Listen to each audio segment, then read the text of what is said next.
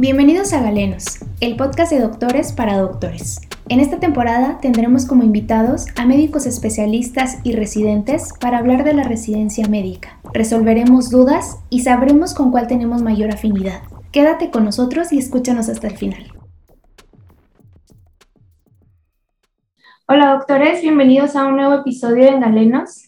Continuamos con la sección de entrevistas a especialistas para que nos apoyen un poco en cuestiones de cuál es la especialidad que es más acorde conmigo. Entonces, el día de hoy tenemos a un gran invitado, es el doctor Carlos Vega, él es médico traumatólogo, pero mejor dejo que él se presente para que nos platique un poquito de lo que él hace actualmente y luego ya vamos a empezar a preguntarle cosas. Bienvenido, Doc, ¿cómo estás? Hola, Fer, muchas gracias, muchas gracias por la invitación. Pues sí, yo soy el doctor Carlos Vega, eh, soy ortopedista y traumatólogo, estoy egresado del Centro Médico ABC y actualmente estoy haciendo un fellow en cirugía articular aquí en Chihuahua y bueno, también ejerciendo ya la especialidad. Pues.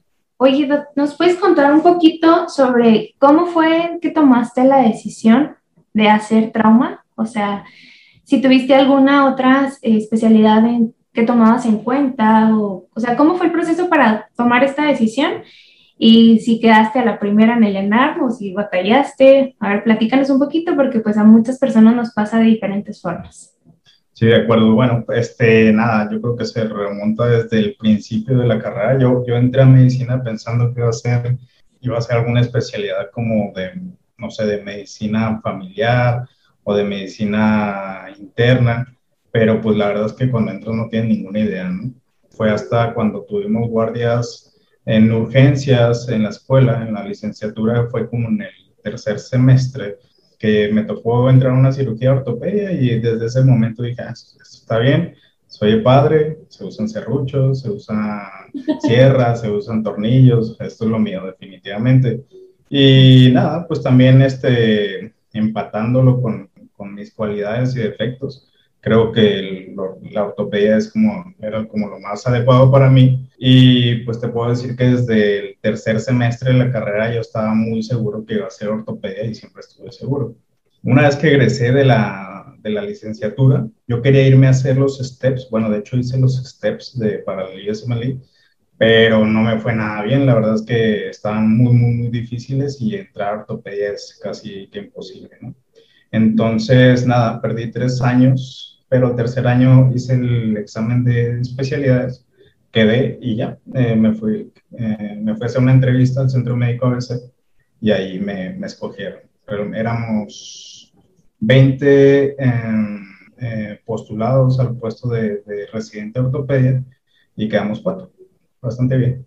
Wow. Pues de 20 para 4, sí, bastante bien. Oye, pero ¿cómo fue que decidiste o cómo te empezaste a ir por irte a la ABC? O sea, porque pues estamos hablando de que a veces dices, ah, con quedar, ¿no? Ya con estar dentro, pero yo creo que tú tuviste algo muy padre, que fue algo muy complejo para quedar, porque ahorita mencionas que de 20 quedan 4. Sí, bueno, eh, mira, ahí este, bueno, te cuento, fue un golpe de suerte, o sea, realmente yo no tenía pensado entrar al ABC, yo tenía pensado entrar aquí en Chihuahua, a Cristo Mujerza, eh, apliqué y al, al, Hospital Central Universitario también apliqué. En el Hospital Central Universitario no terminé el proceso porque eh, me eligieron antes en la ABC y en Cristo Mujerza me, me descartaron del, del, proceso. Entonces, en el momento que me descartan del proceso, empiezo a buscar alternativas y encontré la ABC por ahí conecté a amigos y me dijeron, oye, pues las entrevistas son tal día, cállate, pero la verdad es que yo no, no, te soy muy sincero, tal vez ni mis maestros sepan, pero yo no tenía idea qué era el ABC. O sea, y este, terminas ahí porque ya te tocaba, ¿no? Así es, así es. Y pues empecé a investigar así como que qué es el ABC y se me hizo una opción bastante atractiva. Fui, apliqué y el mismo día me dijeron que, que estaba dentro. Entonces, eh, nada, terminé el proceso de, para el central universitario. Y nada, elegí la ABC y la verdad es que no me arrepiento, es una clase bastante buena. Y en cuanto a lo que comentabas de, de 4 de 20, sí es, un, sí es un proceso difícil, es bastante selectivo, pero te puedo decir que hay, que hay este, hospitales que, que tienen más este, candidatos y, que las elecciones son menos, pero bueno, es, es diferente, la verdad es que también tuve fortuna y, creo que, que, lo hice bien, entonces yo creo que por eso me escogí. ¿Y cuáles fueron las expectativas que tenías antes de entrar a la residencia? O sea, si ahorita mencionaste que tú entrabas a una cirugía y dijiste, wow, tienes serruchos, tienes, tienen estas cosas, esto es lo que me gusta. Pero pues ya entrar a la residencia es completamente diferente, ¿no? O sea... totalmente, totalmente tienen la razón. Las, ¿Cuáles fueron tus expectativas respecto a esto? O sea, ¿qué pensabas antes de entrar? ¿Cómo iba a ser? No sé, porque nos estás contando que ni siquiera conocías el hospital, ni siquiera sabías. ¿A qué pensaste que te ibas a enfrentar? Eh, la verdad es que eh, varios colegas van a concordar conmigo que, que, a estas alturas del partido, pues eh, te das cuenta de, cómo son las cosas, ¿no? O sea, pero sucede desde que sales de la preparatoria, o sea, entras a medicina sin saber realmente qué es lo que quieres. Luego sales de medicina sin saber realmente qué es, de qué se trata Luego aplicas a una residencia sin realmente saber de lo, que se trata la, especialidad. Yo cuando entré a la especialidad, pues, no sé, digo, había tenido la oportunidad de trabajar un poco de investigación con el doctor Berumen en cuanto al ligamento cruzado anterior, entonces tenía una idea. Sin embargo, no, no captaba lo, lo complicado, lo especializado que puede llegar a ser la ortopedia. Este, bueno, pues no tiene, no tiene una fama de ser una ciencia muy, muy este, avanzada la ortopedia. Tú sabes, entre médicos es como, como la carrilla de que el ortopedista, que es eh, el, carpintero, el albañil, pero ya cuando entras, pues ya, ya te das cuenta que no y tienes, tienes que leer bastante, tienes que, que son un sinfín de detalles técnicos que, que los tienes que saber para, para poder diagnosticar, ofrecer un tratamiento y, y si es necesario operar para poder hacer las la cirugías. Bueno, una vez que tú ya entras al hospital y empiezas el primer año, ¿puedes platicar un poco cómo fue cada año de la residencia? O sea, en cuestiones tanto de práctica como de relación con el paciente o las consultas, para que las personas que estén interesadas pues sepan que va cambiando, ¿no? Hay cosas que no nos platican y yo creo que esto es importante. Sí, seguro, seguro. Este, mira, bueno, sabiendo que este podcast que está bastante interesante y aprovecho para felicitarte, pero es, es, una, es un muy buen proyecto que estás haciendo y, le va a ayudar a, mucho más de una persona, o sea, realmente es una gran labor la que estás haciendo. En cuanto a la selección de, de tu especialidad, yo, yo les aconsejo eh, que sean eh, muy sinceros con ustedes mismos en cuanto a sus debilidades, fortalezas y en saber qué es lo que quieren, o sea, qué tanto tiempo de, de, su vida le quieren dedicar a su profesión, ya que pues cada especialidad tiene sus pros y sus contras en cuanto, en cuanto a todo. Entonces, eh, eh, es eso, simplemente eh, conozcan el estilo de vida que llevan si quieres ser urgenciólogo, el, el, pues el urgenciólogo. Si quieres ser ortopedista, ve con un ortopedista pasa un día, dos días con, con, él, con él o con ellos y que conozcas el estilo de vida que puedes o, o podrías llevar. Entonces, eh, bueno, dicho esto, hablando de la residencia, pues todas las residencias son, son pesadas, ¿sale? Eh, tuve la oportunidad de escuchar alguna de tus pláticas y, y bueno, es que existe el debate entre la residencia en el sector público, en el sector privado. Bueno, yo que lo hice en el privado, te puedo decir que, y que conozco algunas residencias del sector privado, incluidas aquí en, Chihuahua, que es, el primer año es pesado. El primer año es pesado, o sea, lo hagas donde lo hagas. Entonces, es un año por, por tres, la mayoría de las veces. Eh, tienes que trabajar, tienes que hacer el trabajo sucio, tienes que hacer las, las notas, tienes que cuidar al paciente, tienes que hacer el trabajo que nadie quiere hacer para ya en el R2, R3, R4, pues estar más libre para dedicarlo a, pues, a tu estudio, proyectos o, tiempo quirúrgico en caso de que seas una, estés haciendo una especialidad quirúrgica. ¿no? El primer año, pues las guardias son pesadas, eh, todos los regaños van hacia ti, eso es normal. Eh, también te estás formando, estás conociendo un poco, es normal que no sepas muchas cosas, o sea, muy intrínsecas de la, de la propia especialidad y es frustrante en ocasiones, pero ya conforme van pasando los años, te das cuenta que no es porque no seas capaz ni porque no, no, no lo puedas hacer, sino que es, es el crecimiento natural de cualquier residente. En el R1 normalmente no sabes cómo se hacen las cosas, eso es normal. Y bueno, y si lo imaginas con, con que están sobre ti todo el tiempo y tienes que hacer el trabajo sucio, es bastante pesado, en donde sea, en donde sea. El R2 eh, varía en cuanto, en, entre sedes, yo diría. En mi sede era el, el, R1 era el pesado y el R2 ya se empezaba a liberar bastante el trabajo. Aún tenía muchas responsabilidades de piso, de paciente, de historias clínicas, de lo que tú quieras, pero ya, ya eras un poquito más libre en cuanto a tiempo, ya puedes dedicar más tiempo al estudio, ya este, empezabas a, a intervenir más en el trabajo de quirófano la verdad es que eh, era mucho mejor. R3, R3 es el año, al menos en, mi, sede, el año quirúrgico, es el año en que te vas a hospitales públicos a, rotar, empiezas a, soltar las manos y en mi propia sede ya los mismos doctores te, empiezan a soltar las manos, empiezan a confiar más en ti y pues eh, les ayudas, es una ayuda genuina que, bueno, todas estas cirugías no, no se pueden hacer, la mayoría no se puede hacer de una sola persona. Necesitas un ayudante y un ayudante bastante proactivo que te está ayudando con manos, con conocimiento, con, con opiniones, con todo. Y el R4, eh, pues yo la verdad es que disfruté mucho el R4, a pesar de que muchos de mis compañeros en la residencia decían que el R3 era más padre porque no tenías tanta responsabilidad, sin embargo el R4 es bastante, yo, yo lo pasé bastante bien aunque tengas que hacer la tesis, aunque tengas más responsabilidades, lo que sea, es, tuve la oportunidad de rotar en el extranjero y, la verdad es que aproveché mucho mis, mis, eh, rotaciones. Y el tiempo que estuve en, en, el hospital, pues la verdad es que te sientes un poquito más indispensable, o sea, no sé si es la palabra, pero, pero sí ayuda más al, al funcionamiento del servicio y al funcionamiento del hospital y tu voz es un poquito más escuchada. Entonces, eh, ese sentimiento de que ya te toman en cuenta, pues te hace sentir ya un poco especialista, ¿no? Y te va preparando un poco para el mundo exterior. Oye, ahorita mencionabas algo que me gustó, que es que la parte de aprender a conocerte para saber a lo que te vas a exponer, ¿no? En la residencia.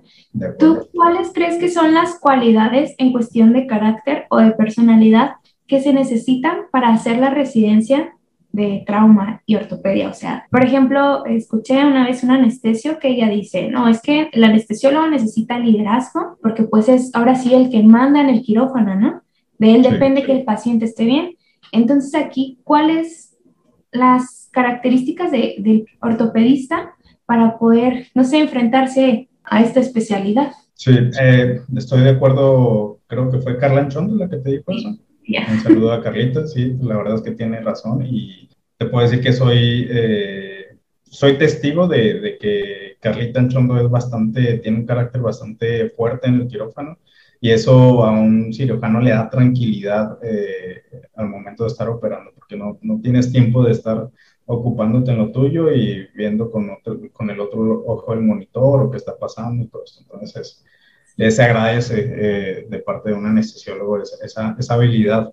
En cuanto a ortopedia, pues sí, yo eh, también el liderazgo es, es, importante porque, pues bueno, eres el, líder de un equipo quirúrgico y, y, bueno, tienes que tomar decisiones y tienes que, que organizar todo, eh, inclusive en el examen práctico para ya este, graduarte, de, lo que más te valoran es eso, que tengas eh, una planación quirúrgica, eh, que, organices el quirófano, que conozcas a tu equipo, desde tus ayudantes, anestesiólogo, circulante, eh, instrumentista, y, que, y, que, coordines todo adecuadamente. Entonces, es eso, primero ser muy organizado, creo que es, eso es un, es un defecto mío, que lo tuve que afinar bastante durante, durante la residencia, creo que fue lo que más, lo que más aprendí de maestros y compañeros y de la vida, de que tienes que organizar un poco mejor. Eh, la otra es tolerar bastante la frustración, porque no siempre te va a ir muy bien, no todo es como en Doctor House, como en que todo sale bien siempre, entonces, pues no, o sea, hay casos difíciles que tienes que, que a veces las cosas van mal, y te estresas y, eso hace que te equivoques otra vez y eso hace que te equivoques otra vez, entonces tienes que tenerte a, respirar un poco y, pensar bien cómo es que vas a componer las cosas para que todo salga al final bien, con un buen resultado para el paciente. Entonces yo creo que esas son las tres principales, eh, resiliencia, eh, ser organizado y liderazgo, sobre todo.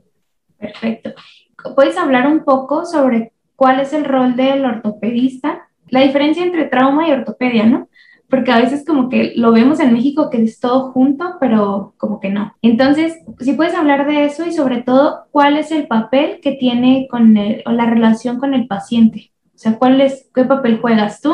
Como que no estamos tan acostumbrados a saber estas cosas más que cirugía general o... Pero en tu caso, ¿cuál ha sido tu experiencia?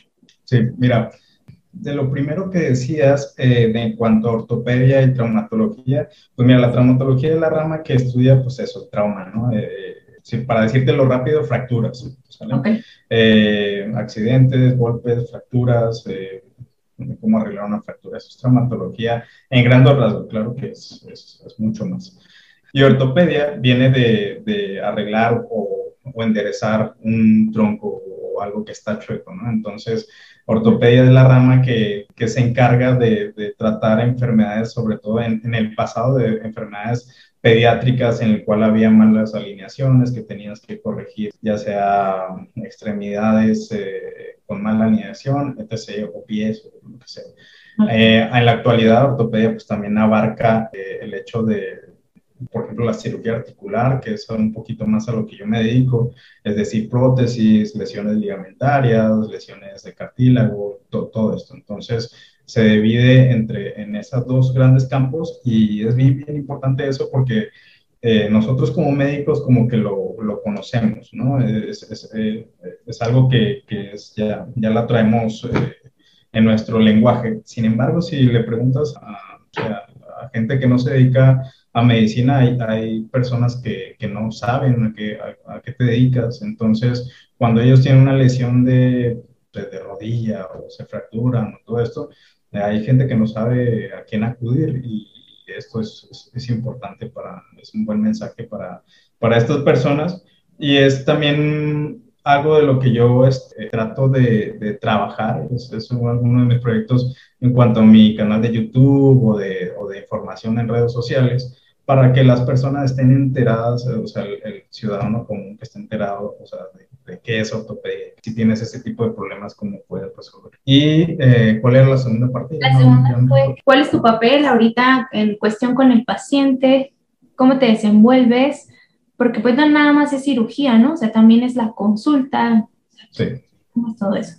Sí, totalmente de acuerdo. Fíjate que la relación médico-paciente en ortopedia por lo general es buena Obviamente hay, eh, pues no, eh, no te vas a llevar bien con, así como no te llevas con toda la gente bien, los pacientes es igual, hay pacientes con los que las llevas bien y se da esa química, hay pacientes en los que no se da la química y no sé, no les cae bien o no, no les parece algo que, que hiciste o dijiste, aunque lo hayas hecho de manera inconsciente, pues no se da. Pero te puedo decir que en ortopedia eh, el trato es bastante ameno, el paciente, eh, por la gran mayoría de los casos, es un paciente agradecido porque los mm, resultados de los tratamientos, eh, ya sea conservador o quirúrgico, por lo general son buenos. El paciente agradece de que no podía caminar y ahora puede caminar y puede caminar sin dolor, entonces eso, eso el paciente lo, lo aprecia bastante. Entonces eso facilita bastante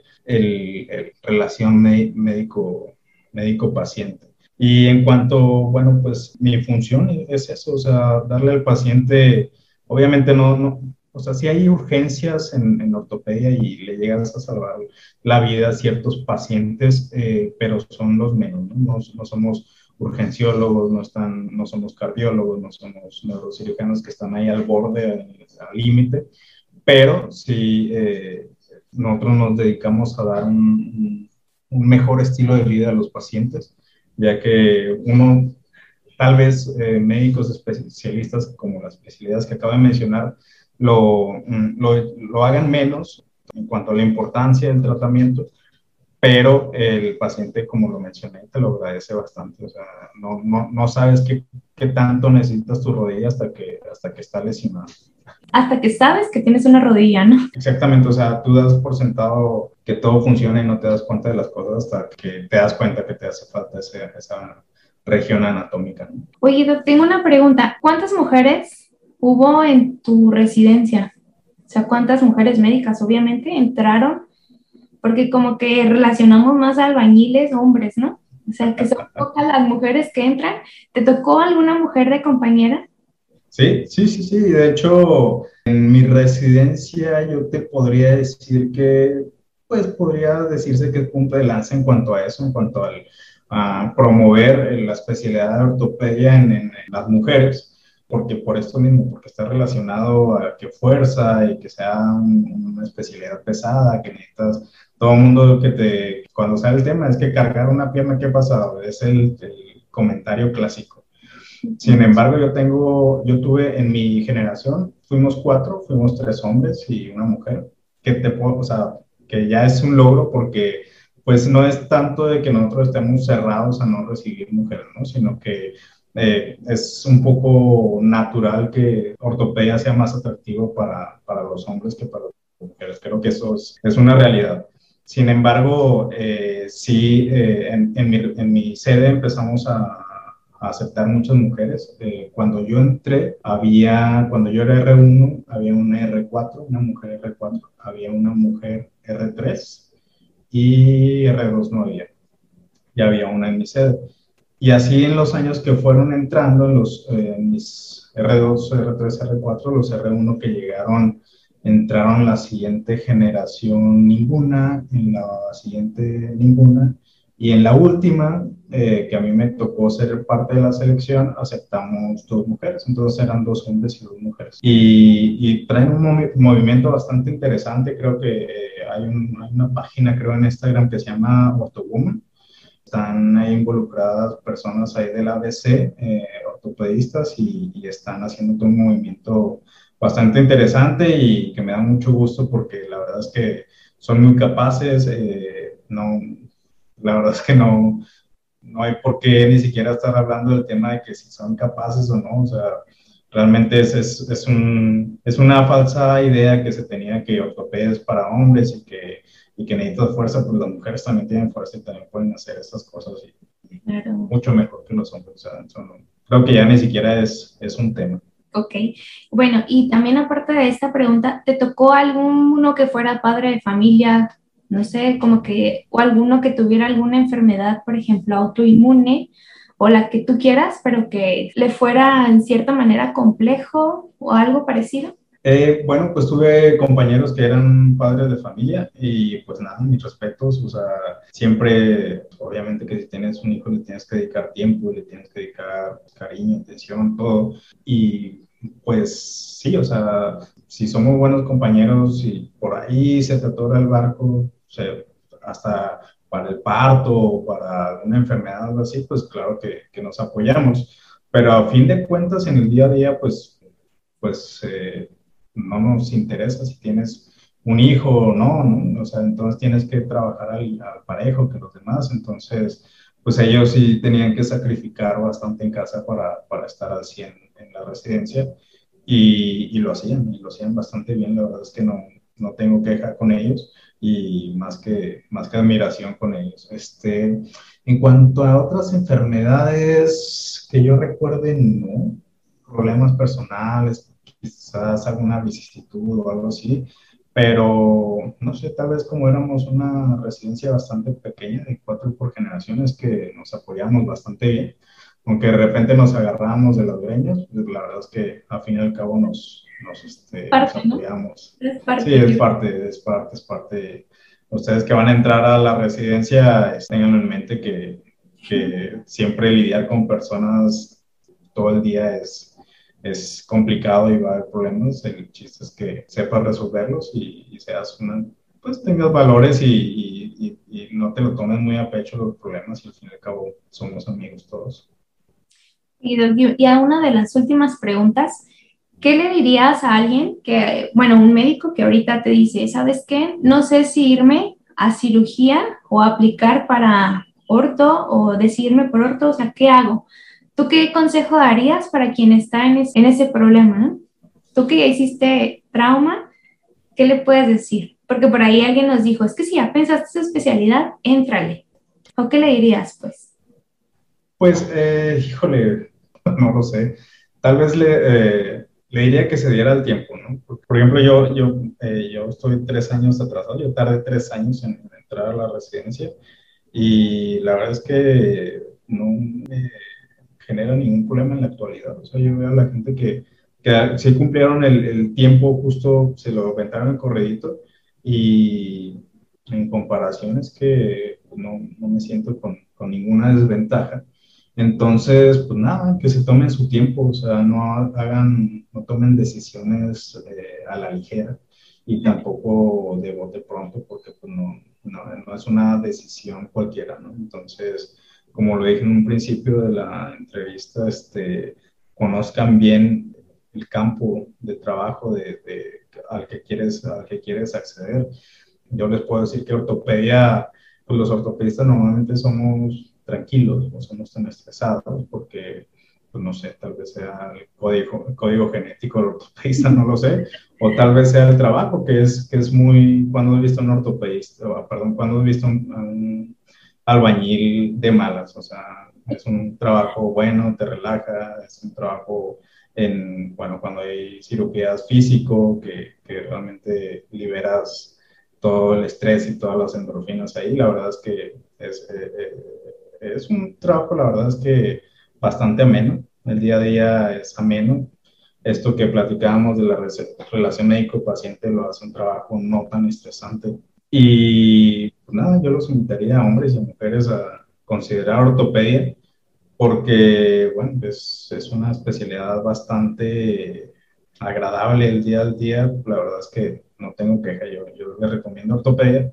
Claro que si pues, no se te da lo quirúrgico no te, o no te gusta, pues nada, te recomiendo que busques opciones. Si te interesa, no sé, psiquiatría, busques a un psiquiatra, le digas, oiga, le quiero ayudar, eh, quiero estar aquí para ver de qué se trata esto y yo creo que ninguno de, de los colegas te va a decir que no. Entonces, mm, yo lo hice, yo lo hice antes de, entrar, este, fui con el doctor Verón a hacer el trabajo de investigación y me enteré un poquito de cómo funcionan las cosas y, la verdad es que, digamos que aseguré mi, mis deseos de, de ser ortopedista. Bueno, para finalizar, ¿crees que si nos das la oportunidad de que alguien que nos esté escuchando tenga dudas más profundas que las que yo te acabo de hacer, te pueda contactar? Platícanos en dónde te podemos encontrar, porque ahorita mencionaste un canal de YouTube, pues para saber en dónde escucharte y para saber en dónde escribirte, ¿no? Si alguien quiere hablar contigo sobre el hospital o no sé, cualquier duda que se presente.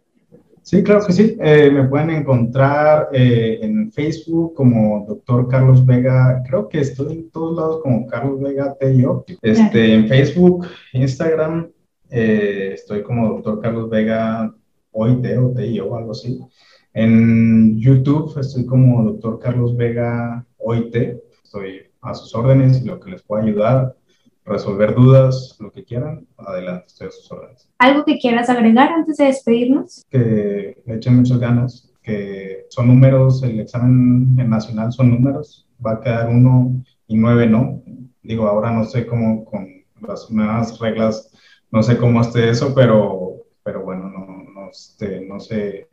Es natural que se van a desilusionar, pero no es el fin del mundo. También consideren muchas veces eh, nos, nos crían con esa idea en la licenciatura de, de que tienes que ser especialista y te tienes que ir bien y te tienes que sacar 10 y luego saliendo internado y luego servicio y luego especialidad y luego, y luego tener muchos pacientes y luego que te vaya muy bien. esto, cada quien tenemos un camino diferente, no es, eh, no, es obligatorio hacer una especialidad médica, hay otras opciones, hay diplomados, hay e inclusive se pueden dedicar a otra cosa, no, no es el fin del mundo. Yo creo que está un poquito sobrevalorado en la comunidad médica el ser especialista porque realmente es que necesitamos no solamente especialistas, sino eh, maestrías, diplomados, muchos otros campos que no están explotados en nuestra sociedad sobre todo en la sociedad médica. Entonces, uh, búsquenle, eh, la cosa es buscarle y, echarle muchas ganas. Nada más. Gracias, doctor. Muchas gracias por haber estado aquí, haber aceptado la invitación, sobre todo por compartirnos tu experiencia. Muchas gracias, Fer. Te felicito por tu podcast. Está muy bueno. Ya tienes un seguidor aquí de aquí en adelante. Y nada, pues seguimos en contacto. Bueno, doctores, les agradecemos que hayan estado con nosotros y que nos hayan escuchado hasta el final. Vamos a seguir subiendo más entrevistas, así que estén al pendiente. Hasta luego y gracias.